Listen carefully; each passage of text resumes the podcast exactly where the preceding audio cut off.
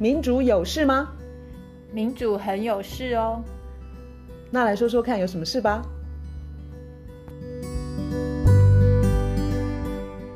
大家好，我是月韶。大家好，我是倩怡。我们今天要谈的话题是通膨。从呃传统经济学的角度来看，抑制通膨的方法就是要让这个经济过热的经济放缓。好，但是我我先提台湾最近一个跟经济有关的数字，那就是放无薪假的人数已经创新高了。那是劳动部最新的统计数字，等等等等，六月十六日公布。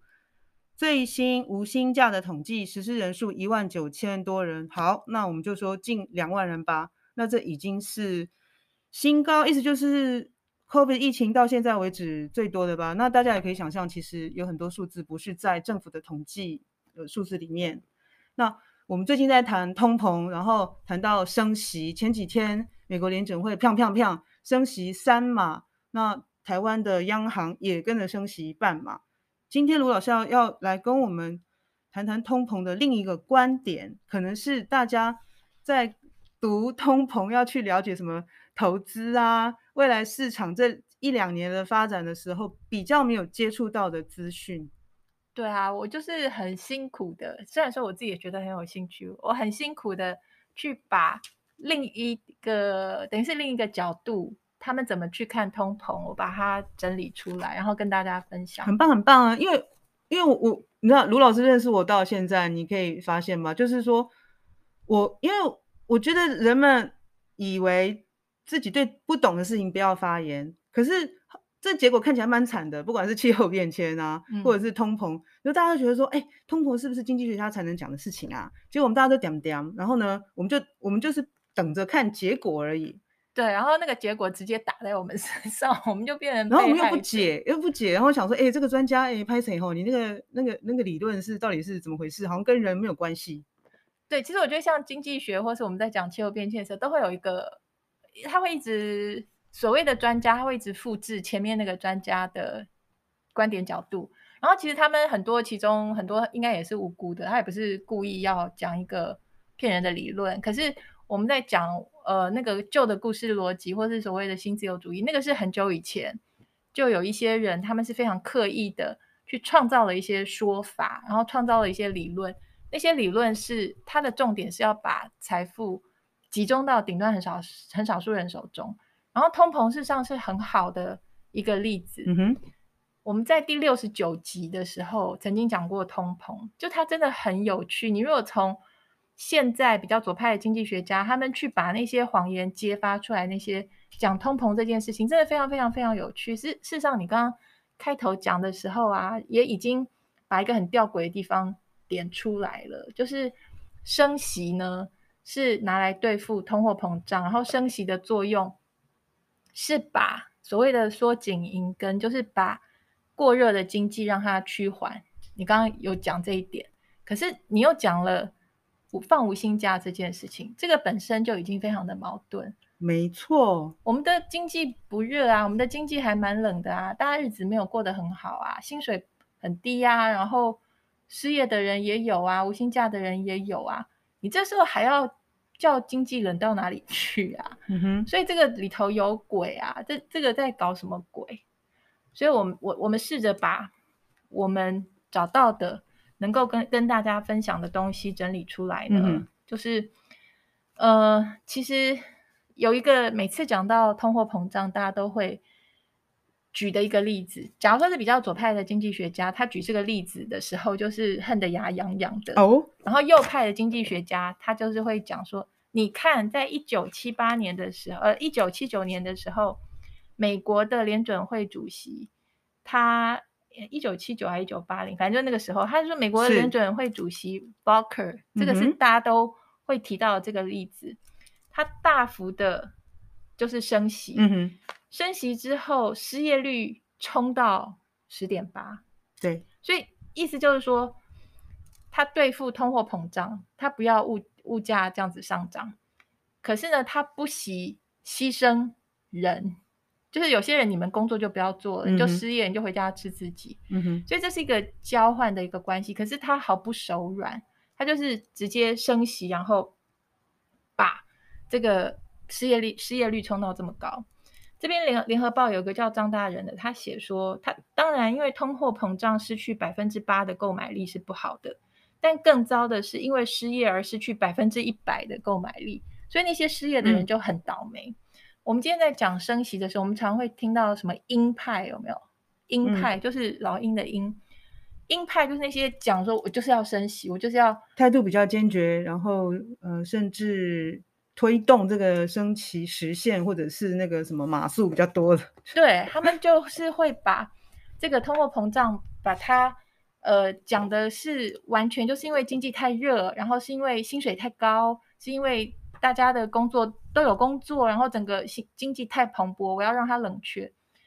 我们在第六十九集讲过，我们现在的那个通货膨胀，现在这个通货膨胀，它的原因相当复杂。可是有一个最主要的原因，是因为大的企业财团的垄断能力太强，嗯，所以它借机哄抬。就是现在有战争啦，有 COVID 啊，有什么供应链啊，等等等，然后他们就。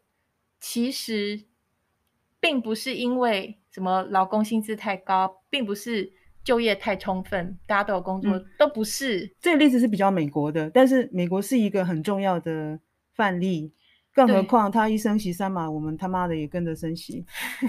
对他，他他一升息，台湾就会有升息的压力，是因为呃。当美国升息的时候，就是美国它美元会是一个强势的货币，所以相对于美元，其他货币就会变成弱势，嗯、然后这样子台币的购买力就会就会降，所以这是一个一个压力。再来就是美国升息的时候，呃，他会把资金就是吸引过去到利息比较高的地方。再来就是说，因为包括台湾在内，我们都持有美债。你想想看，如果说我们持有美债，嗯的话，嗯、它的利息一升，我们的那个。偿债的压力就就变高，所以当美元升息的时候，你会看到很多地方都会跟着要升息。那我先开始讲，因为我们上次有提到一个叫做 Robert Robert Reich 的一个伯克莱的教授，他是以前美国劳劳动部部长，他很关心那个分配不均的问题。对对对，他有一个叫做 Inequality Media 的的一个算是自媒吧。然后他，我先从他开始讲好了。他讲的算是最客气的，他是把。现在这个升息的行为啊，他是把他他的语调是，呃，你这个央行是太笨了。他的意思是说你诊断错误，嗯，所以你这个错误的政策会有可怕的后果。他就是预期会经济会大衰退。对，那经济会大衰退的原因，他认为是美国的联准会他的诊断错误。嗯哼，所以这个是最礼貌的，这是把。联准会把政府想的最善良的，是善良，只是笨而已。然后后面我会讲其他的学者，他们就不是那么那么有礼貌。那那个 Robert Reich 他就讲说，呃，现在这现在那个美国升息三码，三码就是零点七五趴。是，他说这个是从一九九四年以来就是最大的嗯的一个升升幅，对。他说经济一定会衰退。他说，因为历史上每一次当政府升息这样子的幅度，而且这么短时间这样子升息的话，一定 就像铁律一样，就会接着就会有经济衰退。我相信联准会在做这个动作之前，一定已经听到了这个说法，就是经济会衰退。对，对他，他其实这些有这些批评的学者，会做这类批评的学者，他们都。我我之前还看过其他经济学家，他们也说，就是你你要让一个中央银行，他能够猜到说，嗯，刚刚好那个利息在哪里，那个是几乎不可能的事情。嗯 okay、所以你有的就是经常会下重手，更何况这一次的原因就是开错药方。那 Robert Reich 他已经讲过，他说就是你要把问题归咎到什么，呃，通通都是普京的错，或者是通通都是。战争 COVID 的错，对，都是战争或者是那个新冠疫情的错。他就非常的强调，因为我们在六十九九集已经讲过很多 Robert Reich，他讲了，他举了很多例子。他就说那个垄断的原因，垄断跟价格哄抬是最主要、最主要的原因。那他说你现在如果说升息的话，升息就是让经济更冷，而且它让很多包括学贷、房贷、任何负债的人，他的生活都更加的困难，嗯、然后想找、嗯、想找工作的人更难找，因为当经济更冷的时候，就更少人需要找人手，所以工作机会就更少。所以他就说，这个这个现在这个央行这种就是联准会这种做法是非常的给错药方，就是没有对症下药。然后他的文章他有一张图，他那张图呢，其实也就透露我待会儿要讲的那个，把联准会或是中央银行描绘的比较邪恶的那些作者。嗯、Robert Reich 他他有一张图，就是有一个无辜的一般民众，他抬头看了一个大怪物。那怪物写着 inflation，就是通货膨胀。然后事实上，这个怪物底下偷偷摸摸躲了一个人，躲了一个人，他拿了一个牌子，叫做 powerful corporations，就是很有权力很大的财团。所以这是已经是比较把中央银行或是联准会看得比较善良的一个说法。那其实，呃，我我们讲那个新自由主义啊，或者是就旧故事逻辑、新新自呃新故事逻辑的时候，我们曾经提到说，新自由主义它是被发明出来，它是去打凯因斯经济学，那是很久以前我们讲的。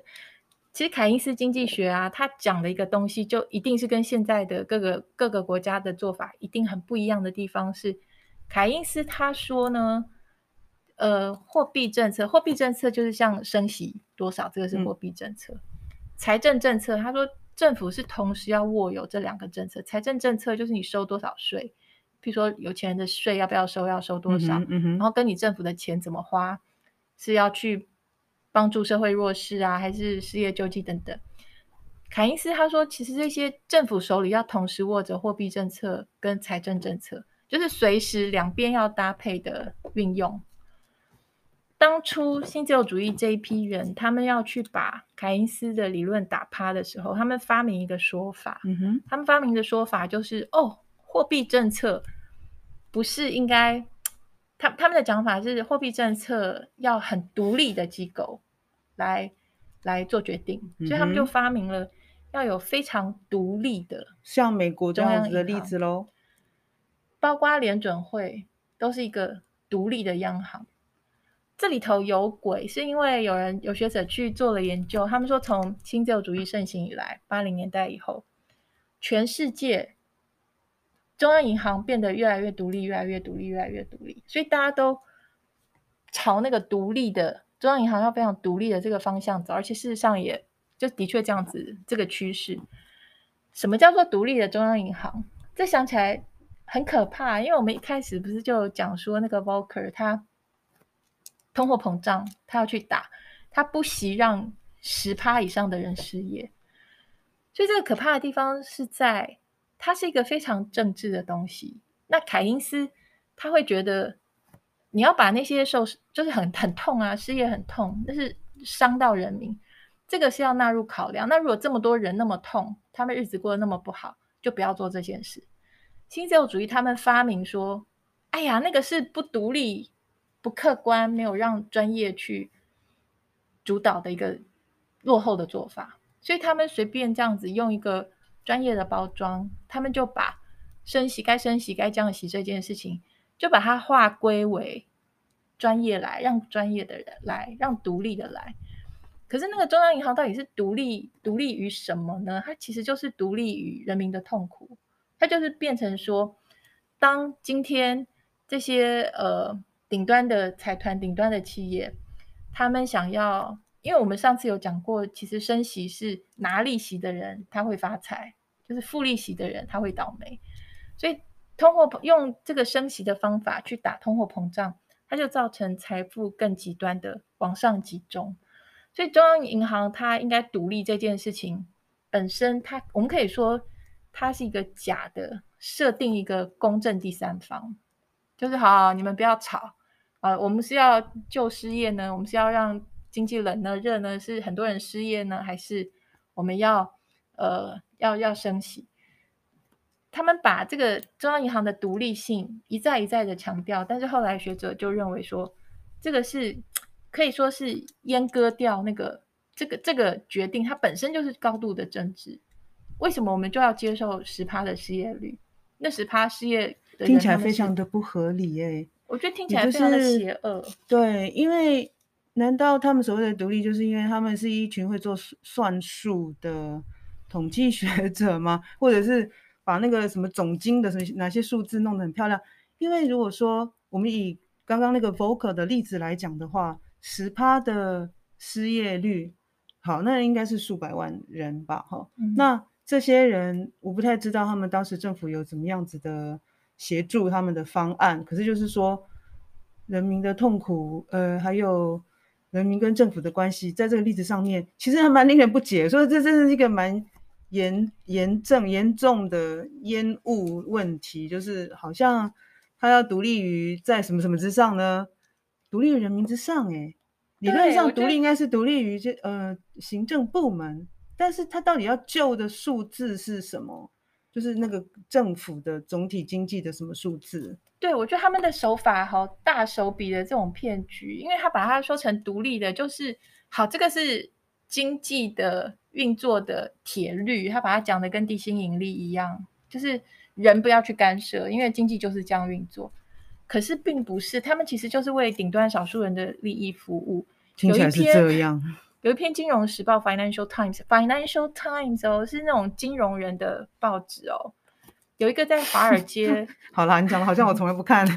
有一个在华尔街工作的人叫做 Paul Marshall，他自己说：“他说 Central banks have made the rich richer。”他说中央银行呢，就是他讲的是世界各国的。嗯，中央银行就是一个要让有钱人更有钱的地方。他就是、恭喜他们，恭喜他们！他就是逮到机会，逮到机会可以透过什么升息啊，或是量化量化宽松啊这一类的事情，就是抓到逮到机会，财富怎么样可以往上移转移，他们就去做那件事情，而且告诉你说我是很独立的，说这中央银行是很独立的。哦，你又看，我们又看不懂，不可以随便 乱批评，好像有这种意思哎。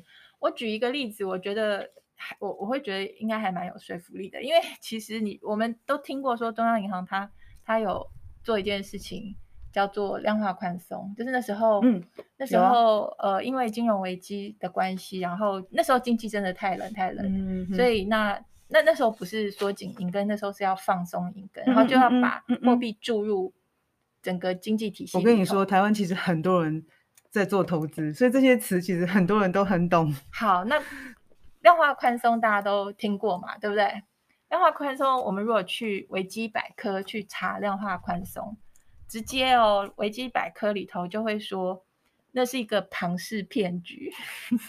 所以你看中央银行做的事情，然后维基百科，而且它还有注解，他就说那是怎么样一个庞氏骗局？那、嗯、是怎么样一个庞氏骗局？我用我先用。呃，就是量化宽松为例子，我说中央银行怎么样耍，是怎么样耍一个把戏，然后怎么样去帮助有钱人。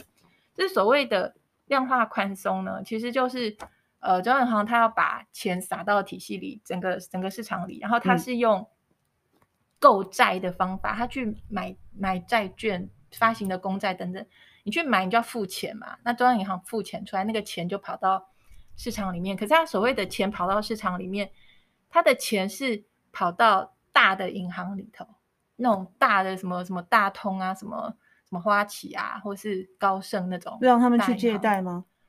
对，他让他们去去借借给别人。然后我现在要讲的是那个 Yanis Varoufakis，就是以前希腊经济部长啊，不是那个财政部长，他讲的非常生动哦。我想想办法 用他的他的说法来说给大家听，就是他说那那个超大大银行，他拿到这一笔。呃，美国美国联准会说、嗯、说要给你的这笔钱嘛，嗯、就说叫你去借贷。他说大银行拿到这笔钱之后，他就他就想说，哎，我我不不想打电话给罗院韶，我不想把钱借给他。这个这个人也没有什么，也不会有什么大手笔。然后他他这个我不想借给罗院韶。然后他说他会打给这个大银行，他就打给 Apple 或者打给 Microsoft，然后就说，哎哎，我这边一大笔钱，你要不要拿去用，拿去运用？Apple 跟 Microsoft 就会说。其实我们也不怎么缺钱啊，然后，然后那个那个大大银行就会说，哎，这个钱很便宜，这利息很低，这是联准会等于是就是政府给我们的。借，就是要我们交给我们，要我们借出去。然后 Apple 跟 Apple 跟 Microsoft 他们就会说，好啊好啊，那那这么便宜的钱，我就我就拿来。你知道他们拿来拿来干嘛吗？他不是去 就是研发。Apple 跟 Microsoft 这一类，这只是例例子，就是包括什么 Google 什么这种，嗯、意思就是大的，嗯，大的财团，他们这个廉价的这个贷款进来之后，他们去买自己的股票，他们去炒自己的股票.他们炒的是自己的股票之后呢，他们股价涨，然后他们的股东很高兴，他们的 CEO 薪水也涨，他们的等于是他们的这个。他去帮助本来已经垄断力很强的公司，他们的财力更雄厚，就让他们的股东、他们的老板赚更多的钱，让他们的垄断力更加的强大。这个过程之中，所以这个量化宽松它并没有造成，因为它它钱是借给这些大垄大垄断者，所以它这个钱呢，本来要叫你放贷给一般大众，或是一般家庭，或是中小企业。并没有多少真的跑到一般家庭或一般中小企业，嗯、所以它的那个刺激经济的那个效果就非常的小。用这个也是为什么，虽然说这个是 Yanis Varoufakis 他的解释，我想这也是就是为什么那个维基百科他会说量化宽松它就是一个庞氏骗局。好，那那个是真正在经济衰退的时候那个量化宽松，我们现在的情况。它又要变成量化紧缩，它就是要把量化量化宽松是 quantitative easing，现在是 quantitative tightening，要把它变紧，所以现在就反过来，就是现在中央银行他们是要停止购债，它以前是购债是要把钱撒出去，它现在就停止购债，它就是要把这个银根再缩紧回来，这个时候它会造成。包括就是升息、停止购债这些，它会造成经济慢慢就开始衰退。事实上，我有看到，就是经济紧缩，经济紧缩。所以，像 Robert Reich 还有，就是看到这些经济学家都说，你现在中央银行银行这样搞，就是会经济大衰退。嗯哼，有一个最近在讲说，欧盟啊，欧盟他们现在也是。包括欧盟啊，什么英国啊，都是在停止购债，然后就是缩紧银根，结果会造成一件事情，就是负债的国家，它的殖利率、殖利率大幅上升。你不觉得这听起来很熟悉？这就是欧债危机，没错，就好像一切要从头再来，就很可怕。他说，这是台湾的新闻，他说，意大利十年期公公债的殖利率这星期冲破四趴，所以他说。欧洲央行紧急开会，我觉得他们也怕，他们会觉得跟欧债危机前夕的事情很像。然后他说，欧洲央行的行长拉加德展现鹰派立场，嗯哼，他强调说一定要抑制通货膨胀。他说，相关相关政策不会因为财政考量而受影响。什么叫做不会受因为财政考量而受影响？假如说经济又衰退了，假如说有人要像希腊那时候有人去跳楼，然后什么失业那些，不会受影响啊，我们还是会，我们还是会紧缩啊，我们就是，这就是所谓的央行的独立，我觉得听起来非常的，非常的可怕。然后，好像我们现在才看到说，原来他们离人民很远，而且我觉得那个你他真的。他放长线钓大鱼，他我觉得他们放的线真的好长哦，我觉得他们真的非常的处心积虑的，就是，而且还是把整个经济学，还是把整个经济学一代又一代的经济学学生学者，就是教成说，哦，这就是铁律，这就是你现在看到这些，这就是通货膨胀，然后就是要升息，可是事实上他是在打击一般人，然后在服务。少数的有钱人，有钱人，所以我现在要来讲，有时间我讲两个经济学家.他们可不是像 Robert Reich 那么有礼貌，他们是直接的把这当中的邪恶，他们就直接讲出来。Mm hmm. 有一篇是有一个叫做 Richard Murphy，、mm hmm. 他是英国 Sheffield 的，他是商学院的教授，而且他自己是会计师，我觉得他的背景。Mm hmm. 他有应该非常多的实务经验，所以我觉得这个背景是重要的。他的标题是什么？他说我们现在是在经济的大麻烦里面，然后这个大麻大麻烦会越来越糟糕。然后他说，之所以这样子，是因为这就是中央银行要的。哇哦，好强烈哦！对啊，他说，We are in a deep economic mess that can only get worse because that's what central banks want。所以他没有像 Robert Reich 那么那么有礼貌，他直接讲说，其实我觉得讲白了，他的意思就是说，中央银行其实是邪恶的啦。我我不，我觉得这个主要是还是以欧美为主，因为我不太。因为台湾，我觉得可能他也像我刚刚讲，他是当欧美升息，他有那个压力，所以这些学者他们在指控的主要是英美欧。那我们就以欧英英国、美国、欧欧盟来说。然后他这个 Richard Murphy 呢，他也讲说，他说现在英国的央行他也是开始把以前购债，现在是停止购债，也就是要把要缩紧银根。然后他说这个这个会造成。政府有很多支出，包括社会福利的支出，嗯，会筹不到钱，因为就是政府的政府自己的钱也会变变少。他因为升因为升息的关系，那个让他们负担变大吗？对啊，整个的包括税收等等，利而且就是我如果整个经济变缓的话，嗯、政府的税收也都会减少。然后他说，在呃。这种这种这种把呃缩紧银根的做法啊，它就是会很快的引发政呃经济的衰退。嗯哼。然后他说，这个是还是在他说以前，每当政府做这件事情的时候，就会有那个后果。他说现在做这件事情是非常莫名其妙，因为现在还有 COVID，然后现在还有战争，现在还有战争相关的这个那叫什么 sanction 那个制裁。然后经济就是不是不是热的，是冷的。然后现在还有、嗯、呃这些供应链受到受到扰乱等等等等问题。他说，所以这一次这个问题它带来的后果会比以前这么做都还要更严重。他说啊，难怪正现在的市场是大乱，然后难怪他说现在周转就是会会很不灵，因为一旦升息的话。现金流就会比较少，嗯，周转就会不灵。然后他说，尤其是背外债的国家会非常的惨。任何国家，它如果是有借，就是他的债有美债，负担更大。对，因为他的他的利息就会变高，所以特别是贫穷的国家，他们会非常的可怜，他们会变成说，他们进口东西、他们的食物、他们的能源都变贵。对，之外。他们自己要买食物、买能源的钱，等于是变薄之外，他们必须要还的那个还美金的债会变得非常的沉重。那他列了这一堆之后呢，他说会有这 A、B、C、D、E 这些这些后果。它的原因就是这些呢，because the central bank bankers want us to happen，中央银行的这些银行家他们就是要这样子的事情发生。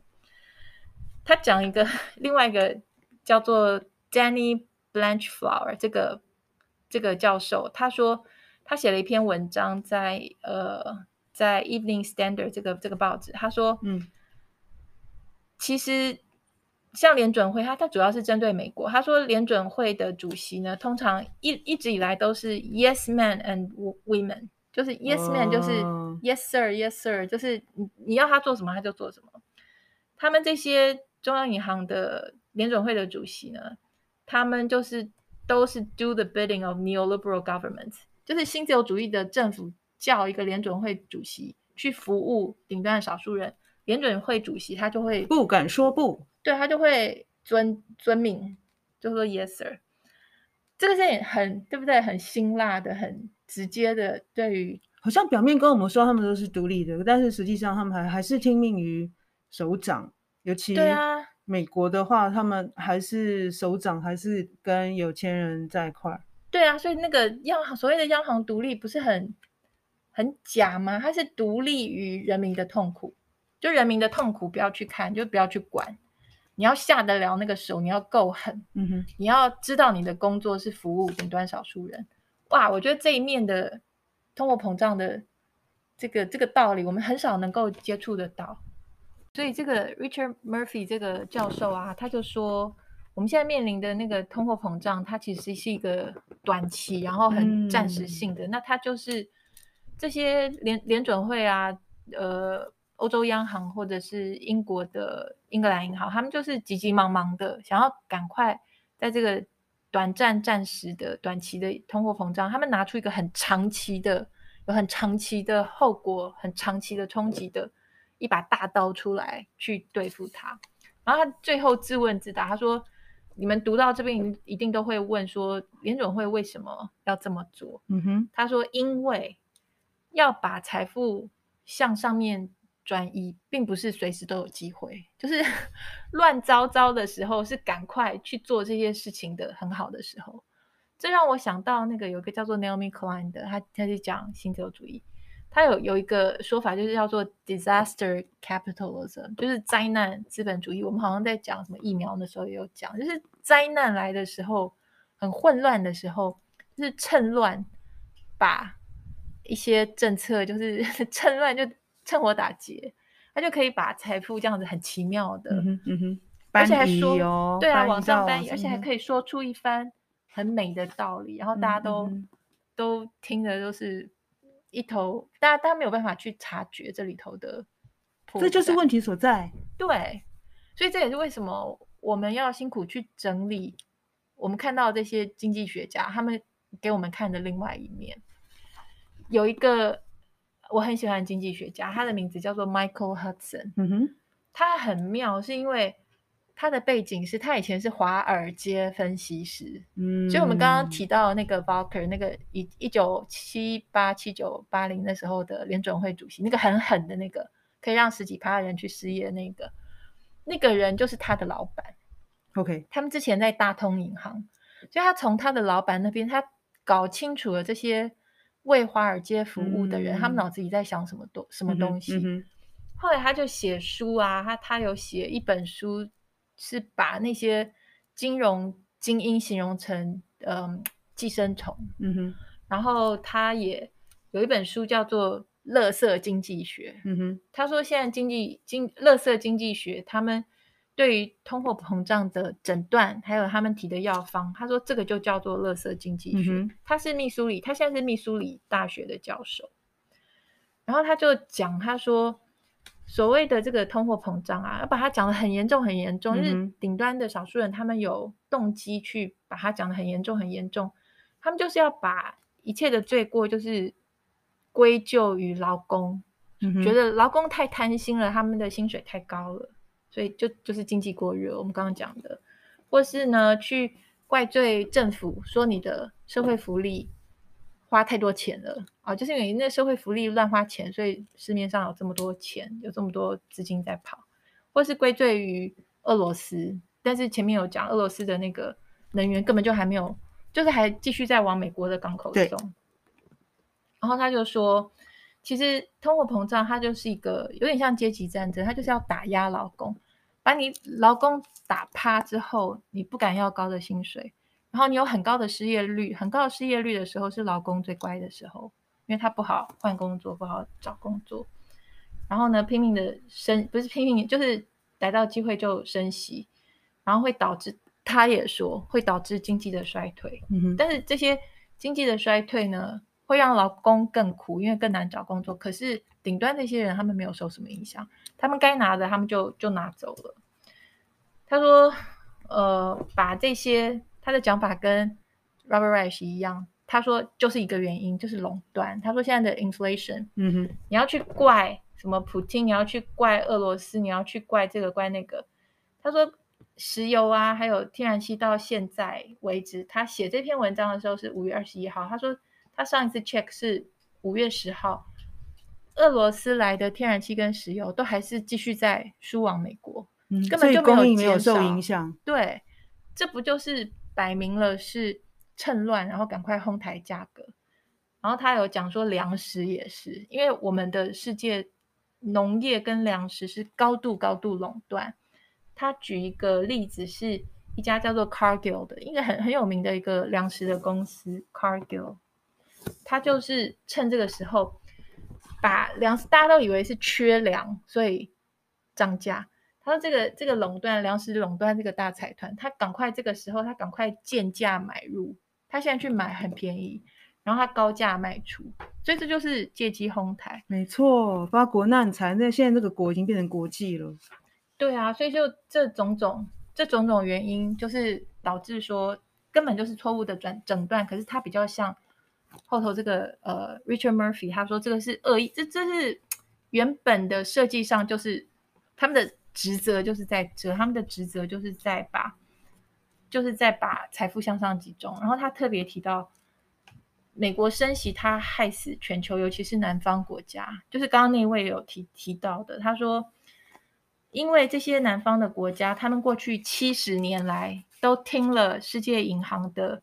呃，这个建议，所以他们停止生产自己自己、自给自足的食物。嗯，本来他们是可以自给自足的。嗯哼，后来他们听了世界银行的建议，他们就不去生产自己可以让自己吃饱的，哦、就是粮食自给率是降低了。对，他们去生产那个经济作物去外销，所以当今天碰到这些经济的瓶颈的时候，他们会饿死，因为他们就必须要进口食物，可是进口粮食又那么的贵。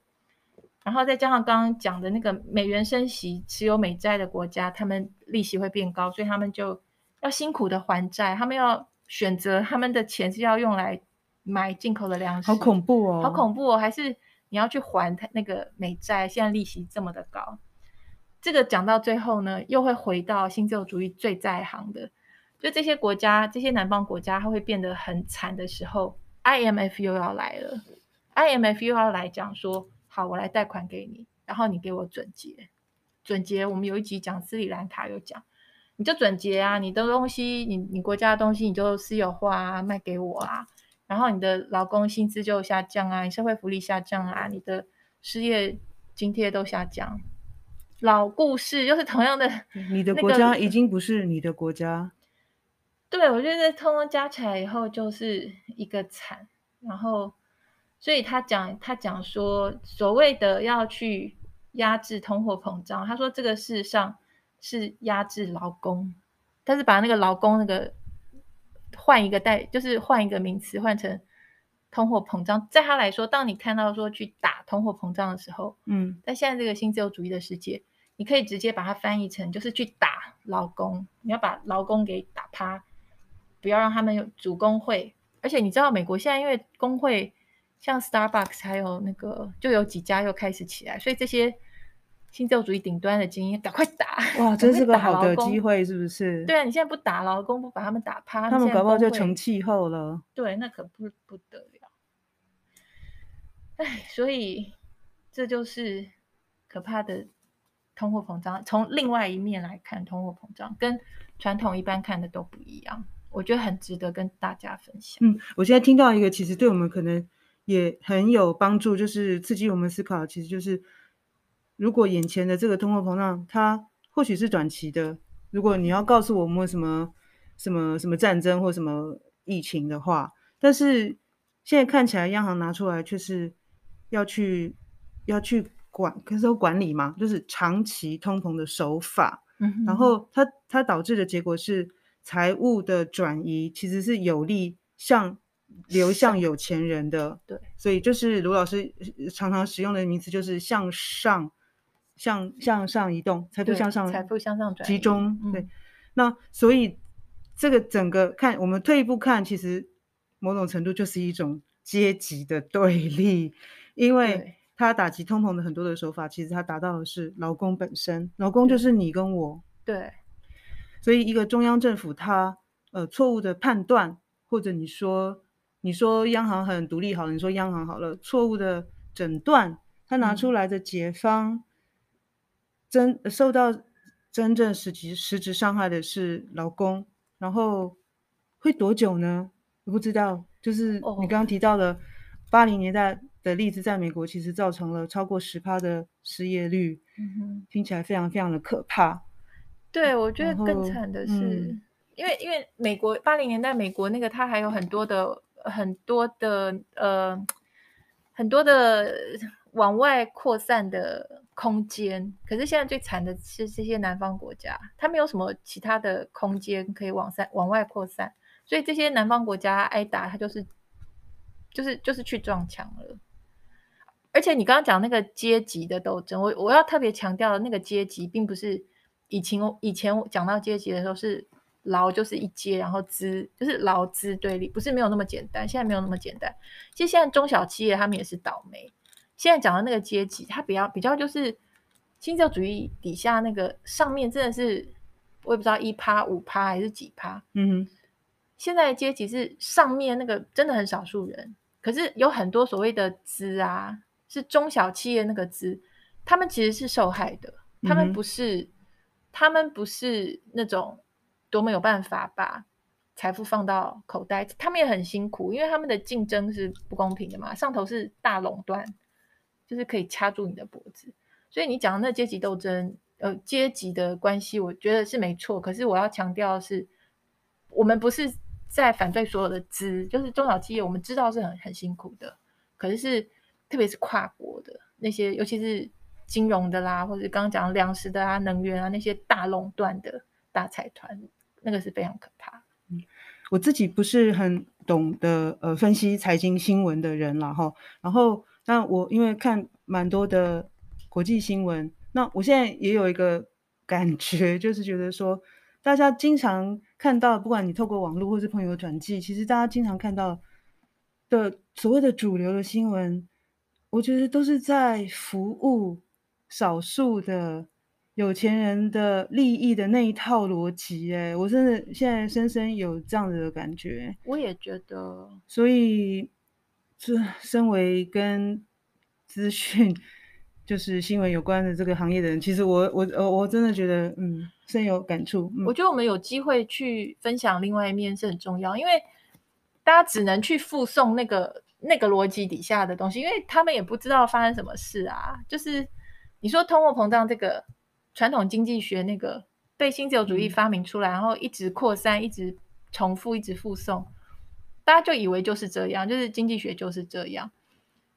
你说现在主流媒体在附送这个，老实讲，我要是是一个记者，我也不知道除了说这个，我还能说什么？没错，所以人们其实是非常无力的。大多数的人看到这些升息的消息啊，然后这些失业率到底会怎么转变啊？然后台湾看到这么多的无薪假啊，其实我们。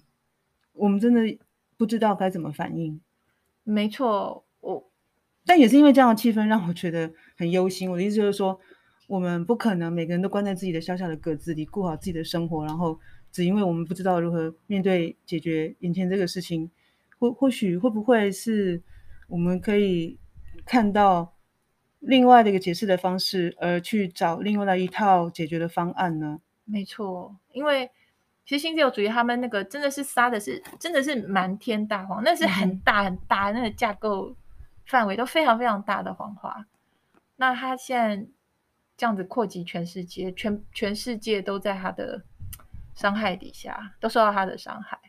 所以，我们尽我们小小的一点力量，我们看到什么其他另一面的东西，我们就尽量来分享。好，让我们再继续追踪通膨的问题吧。好的，好。今天先在这边，拜拜。